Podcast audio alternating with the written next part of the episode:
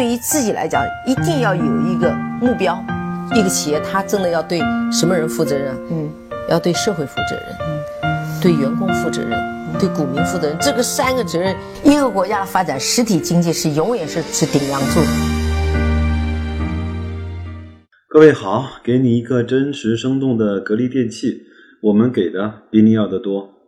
今天才有时间把上周的后台留言整理了一下，那下面我们进入本周的互动环节。美文在一张薄膜就能颠覆空调行业这个节目下面呢留言说，这期节目做得非常好，股市啊是充满了各种违反常识的信息，股市参与者呢也都是受到各种悲观或乐观的情绪影响，很难做到理性。确实，这一周啊，股市下跌的有点不像个人样啊，呃，很多人呢都开始绝望了，甚至开始骂娘了。那其实这个呢，也都是到了熊市的中后期。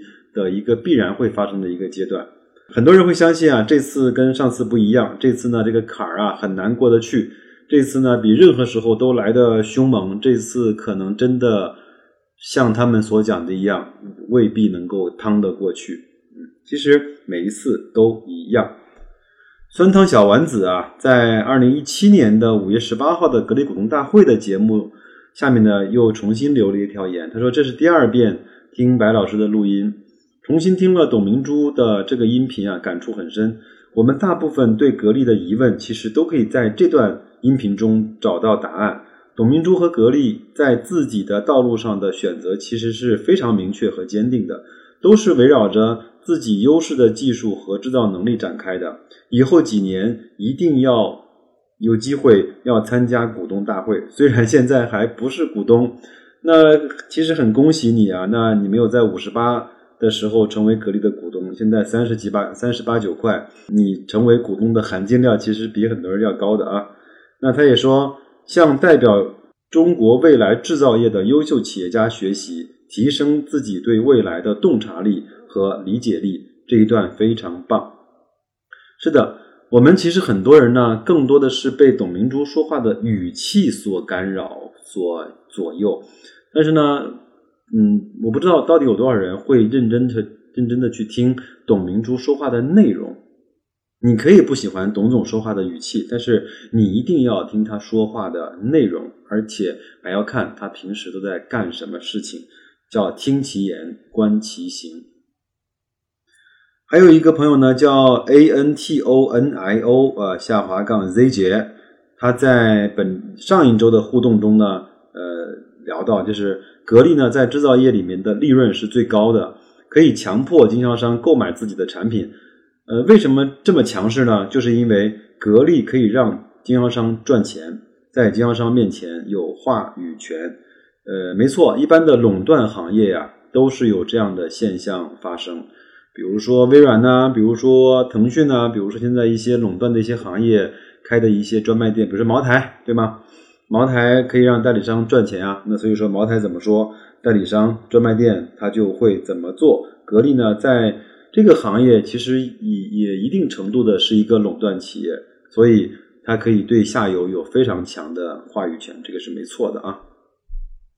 那时间啊是复利的朋友，这位朋友呢在熊市的正却打开方式的节目下面留言说。每当股市大跌，我对未来忧虑的时候，我就会回忆过去历史上发生过的四十次股市大跌这一事实，来安抚自己那颗有一些恐惧的心。我告诉自己，股市大跌其实是好事，让我们又一次有好机会以很低的价格买入那些很优秀的公司股票。这段话去出自于彼得林奇。这个应该也是我在九八年的时候读的那本书上的一段原话，那段话一直到了今天也给了我非常大的触动和影响。那他也说，每次大跌啊，我都喜欢重新回读彼得林奇的这一段话。没错，但是我要提醒大家的是，在很多的时候，在中国的牛熊转换，特别是熊牛转换的时候，到了牛市的。末期，我们不要太看这段话。当你觉得估值已经到了非常泡沫，当你觉得情绪已经到了非常疯狂，当你觉得周围所有的人都在通过股市赚钱的时候，这个时候我们其实可以安安静静的、悄无声息的去离场，留下必要的底仓，而把大部分高估的泡沫留给那些在场内继续欢腾的人。这是我的意见。还有文秀啊，文秀也是一位老朋友啊。他说，在熊市的时候，哪可能一直有钱呢？已经重仓卧倒。那我相信重仓的后面应该加个括号，叫重仓套牢卧倒。所以在这个情况下，作为个人投资者，我很好的建议是我们有很好的工作的收入，我们要去买了一些不断的可以给我们分红的。这些企业，哪怕它有两三年的熊市，你去拿到那些股息率在百分之三、百分之四甚至、百分之五的企业，它其实还是能够给你创造一些收益的。你可以通过这些收益来改善生活，你可以通过这些股息的收益来去重新的购买，进行复利的再投。这就是我们个人投资者要好过机构和那些私募基金经理的一个最大的优势。还有那个叫 Blade Master，他说熊市不可怕，可怕的是熊市已经没有钱了。这个我觉得参考我上一个回复吧。再来看一看顽皮小站啊，他也是在薄膜颠覆空调行业，呃，那个节目下面留了一段非常有意思的留言。他说：“我的初中物理老师啊，要是有白老师讲的这么生动具体，我也就不至于忘记他的长相了。我们公司啊，就是。”做建筑外装玻璃幕墙的，有一项专利技术叫双层通风幕墙系统。玻璃的下面呢有百叶结构，当室内外呃有温差的时候，就可以自动的换气。双层玻璃呢能够隔热，中间层能够换气，才能够降低室内温度，减少空调能耗。但也不是说就可以不用空调了。我们公司的办公大楼就是美国的绿色建筑的白金认证项目。看来我要好好学学了，非常好，这是有一个很专业的人士，说明他通过挡抵挡度辐射，然后加强一些呃温差的这种对流传导，只能够改善气温，但是它不并不能够降低气温。下面还有一个很专业的，我待会儿再跟大家讲啊。呃，水之天空啊，说以前格力五十几块的时候呢，我除了一个月的工资啊。除了花销之外呢，我买不起一股一百股的格力，于是每个月买入招行或者是建行。这个月开始可以准备每个月攒一百股的格力电器的钱了，非常厉害啊！那我觉得，我不知道你有多大年纪啊？如果你是一个八零后、九零后，在这么早的时间就有如此坚定的投资的信心，呃，这个是将对你的未来是一个非常好的帮助，有人说基金能定投，有人问我股票能不能定投，我觉得当然可以定投。其实我以前就在建立了一支组合之后，就在每个月的去定投，在雪球上有有组合，呃，这个是一个很好的方式。但是，嗯，你要确保你的钱不是非常快就要用得到的急用钱，就 OK。嗯，时间会给你回报。嗯，但是我还是希望，当你的资金稍微充裕一些的时候。你不能够只在一个股票上去做这样的定投，你至少应该打破行业，打破整个的呃，去建立一支组合，在各个行业选一些龙头去做一些呃组合。再来看看这个笨头头的留言，他说：“白老师啊，你像我们以前上学时候的班主任啊，苦口婆心的感觉。”上次白老师建议开始定投证券行业基金的时候呢，我就动手了。那个时候市净率大概一点四吧，现在大概一点一到一点二了。呃，分了二十个呃二十个月呃定投下去，格力呢也小加仓了，非常好。我觉得，嗯，你听了我的建议开始定投的时候呢，呃，你也要去对券商行业做一些研究，你看看在券商行业。呃，那些股票随着这一些的大牛市、大熊市的周期转换，它的 PB 和 PE，它的股价、它的收益、它的增长率、它的净资产的变化是一个什么样的变化？你也应该能够在你的心里画出一张，呃，比如说中信证券啊，或者是五幺二零零零，或者是证券 ETF 这样的它的走势图、它的根据牛熊的这种转换的走势图。这样的话，你去定投的时候，你心里有可能会更加有底气，更加有谱。嗯，有一个叫安鱼，他说我快撑不住了。还有个呢叫撕碎的记忆，他说呃格力重仓被套快三十个点了，迷茫中啊，又画了一副哭脸。那我呢是截了一幅图，我们看到从呃上一次的高点三千五百八十七点，一直到这一次的两千六百五十三点。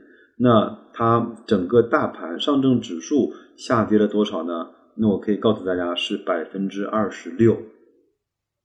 那格力并没有很大幅度的跑输大盘，是吗？但是格力在去年是很大幅度的跑赢了大盘，所以说整体来看，格力像这样的白马蓝筹股，它还是 OK 的。但是如果你在雪球上关注了我，你会看到我基本上会发布一些那个我自己去刷新的一些呃指标，比如说破净的家数啊，比如说仙股的家数，仙股就是低于两块钱股价的那个家数啊，比如说呃市值小于五十个亿的家数啊，比如说呃每天的成交量小于一千万的上市公司的数目和家数的时候，你会发现那些中小创。题材概念前期涨幅过大的被炒的壳资源的跌的非常的非常的惨，呃腰斩就是一个最好的结局了，有可能是腰斩再腰斩。所以昨天我跟一个朋友在聊天吃饭的时候，我们还聊起来，我说我的一个观点呢是说未来的。中国的股市一定会像美国的股市那样去转变，包括我前面也说过一个话，叫港股的 A 股化和 A 股的港股化，什么意思呢？就是以前我们都知道港股呢，你买汇丰、买腾讯、买和记黄埔这些都没问题，对吗？但是你不能买什么呢？不能买那些什么中国什么什么什么，对吧？全球环球什么什么那些仙股，那个股价在一毛钱、八分钱的这种股股票，它。会把你整个百分之九十五的本金都吃掉，所以说它的仙股和它的好股票是一样的鲜明。但是我们以前国内呢是这种大大白马、大蓝筹、优质股、绩优股、高分红的股票，和那些中小创和那些所谓的全通教育、暴风影音、安硕、信息宝、千里张自导没有本质的区别。只要资金来了，不管是谁，不管是猪还是牛还是马，都能飞上天。但是我觉得从二零一八年开始，好股票、好公司和差公司，它有了非常明确的分水岭。包括美国股市也一样的。我印象不深了，我印象中记得美国纳斯达克前十位的上市公司，基本上占了纳斯达克百分之五十以上的市值。这个我没有去拉，待会儿可以去拉一下。就前面那几家，苹果啊、Facebook 啊、Google 啊、Amazon 啊这些公司。就占了整个它的非常高的一个市值的比例。那另外在下面那些都是非常不被人所关注和认可的东西。那在国内，我相信随着呃这一波一波的被教育，一波一波的机构更多的去持股，呃，它一定会到达这样的一个状态，就是呃绩优股、蓝筹股被资金被所有人去追捧，那些绩差股、题材股、概念股。呃热炒股它会被抛弃。假如我们对退市的制度有更严格的规定，或者说我们对上市的审核有更宽松的条件，那这些所谓的壳资源三十亿、二十亿的市值的公司，它会被抛弃的非常厉害。好吧，那这个我是给你宽下心，我觉得不用太担心。如果你认可格力的质地，你就不用太担心它是下跌了百分之三十还是二十八。嗯，如果你要担心，你如果觉得不舒服，很不舒服，你可以把它卖掉，等待下一次更好的入场机会。如果你认可这家公司，你就拿着它，嗯，等它分红，等下一次它再起来，好吗？